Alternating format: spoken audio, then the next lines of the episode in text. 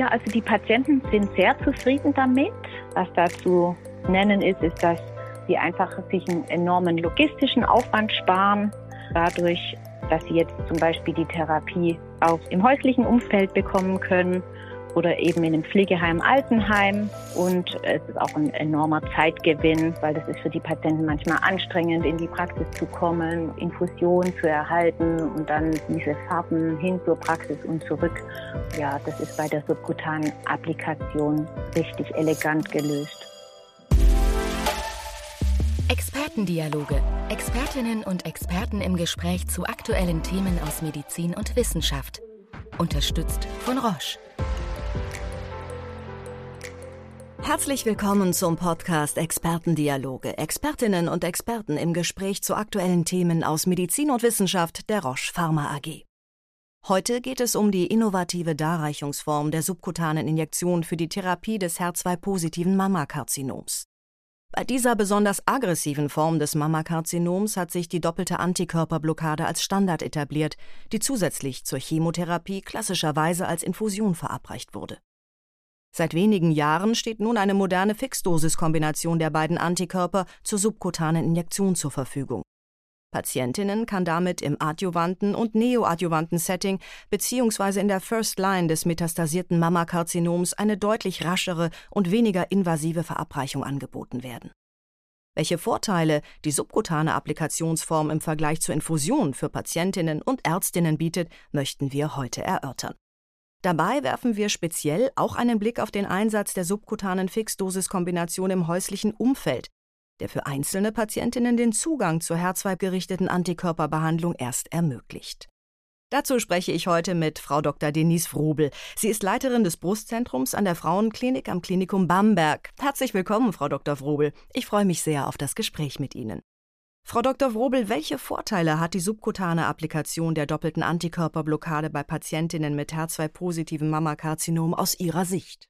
Die Patientinnen haben einen enormen Zeitgewinn, was besonders in der palliativen Situation richtig gut ist. Ich finde auch super, dass eine einfache Handhabung des Produkts zu haben ist, dass es eben auch applizierbar ist außerhalb der Klinik oder der Praxisräumlichkeiten. Sie haben die häusliche Anwendung der Fixdosis-Kombination angesprochen. Bei welchen Patientinnen setzen Sie die subkutane Applikation im häuslichen Umfeld ein? Ja, also ich habe immer mal wieder die doppelte Antikörperblockade subkutan bei Patientinnen appliziert oder applizieren lassen. Besonders wenn diese aufgrund von Reha oder Verschlechterung des Allgemeinzustands oder anderen Komorbiditäten nicht imstande sind, in die Praxis zu kommen. Da gibt es verschiedene Beispiele, die ich mal nennen möchte. Ich bin ja auch Palliativmedizinerin. So bin ich eng im Kontakt auch mit der lokalen SAPV. Wir hatten schon Patientinnen, die jetzt auf die Reha gegangen sind, sodass wir die doppelte Antikörperblockade vorab rezeptiert haben, dann durch die Pflegekräfte beziehungsweise durch die Ärzte dort das Medikament appliziert wurde. Aber wir haben auch Patientinnen schon das Medikament rezeptiert, die sonst im Altenheim oder Pflegeheim versorgt sind. Ja, wie kommt das Produkt dahin? Da ist es so, dass wir eine enge Zusammenarbeit eben mit der SAPV über Jahre jetzt einfach auch so aufgebaut haben. Können Sie uns hierzu auch beispielhaft Patientinnen beschreiben? Grundsätzlich ist es für ein Palliativteam schwierig, Krebstherapie weiterzuführen, aber ich will mal ein Beispiel nennen, wo das wirklich sehr gut geklappt hat. Bei einer Patientin, 87 Jahre alt, die hatte ihre Erstdiagnose eines Mammakarzinoms 2017 gehabt. Sie hatte damals schon eine beginnende Demenz und war vom Sohn betreut. Wir haben sie operiert. Damals war der Tumor noch Hormonrezeptor schwach nur positiv und HER2-9 negativ. Wir hatten eigentlich nur eine Bestrahlung empfohlen, aber die Patientin hat es nicht wahrnehmen können. Und letztendlich kam es zu einer Wiedervorstellung im Juli 2020. Da war das dann ein faustgroßer Tumor auf der rechten Seite. Und dort haben wir nochmal eine Probe entnommen. Und jetzt war es so, dass der Herz-2-Neu-Rezeptor satt ausgebildet war, sodass wir an eine duale Antikörpergabe gedacht haben, weil sie auch ansonsten nicht metastasiert war, trotz der großen Tumorlast. Da sie dement war, war sie im Altenheim versorgt und wir sind dann ins Gespräch gegangen mit mehreren Gesprächen, äh, eigentlich mit dem Palliativteam und haben dann erklärt, dass wir aufgrund der Diagnose, auch der Demenz im palliativen Setting die duale Antikörpergabe geben möchten. Und da das einfach von der Logistik her nicht machbar gewesen wäre, haben wir mit dem SAPV-Team gesprochen, ob die uns diese subkutane Injektion durchführen würden.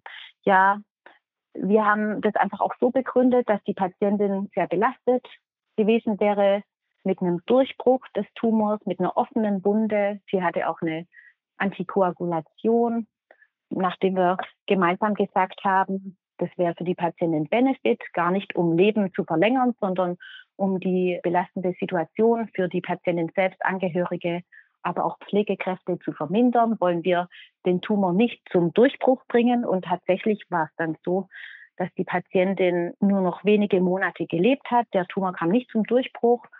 Und äh, ja, das war für uns alle wirklich eine gute Sache. Also von daher waren wir da ermutigt, mit dem Palliativteam wirklich mit diesen Gedanken Lebensqualität verbessern, die doppelte Antikörperblockade auch Patienten im Altenheim zu ermöglichen. Es gibt manchmal auch Hausärzte, die das auch verstehen und mit unterstützen, aber es braucht einfach ganz viel Gespräch, um das den Kollegen einfach auch so zu erklären. Wie steht es um die Therapiezufriedenheit der Patientinnen bei der Anwendung der Fixdosis-Kombination im häuslichen Umfeld oder außerhalb der Praxis?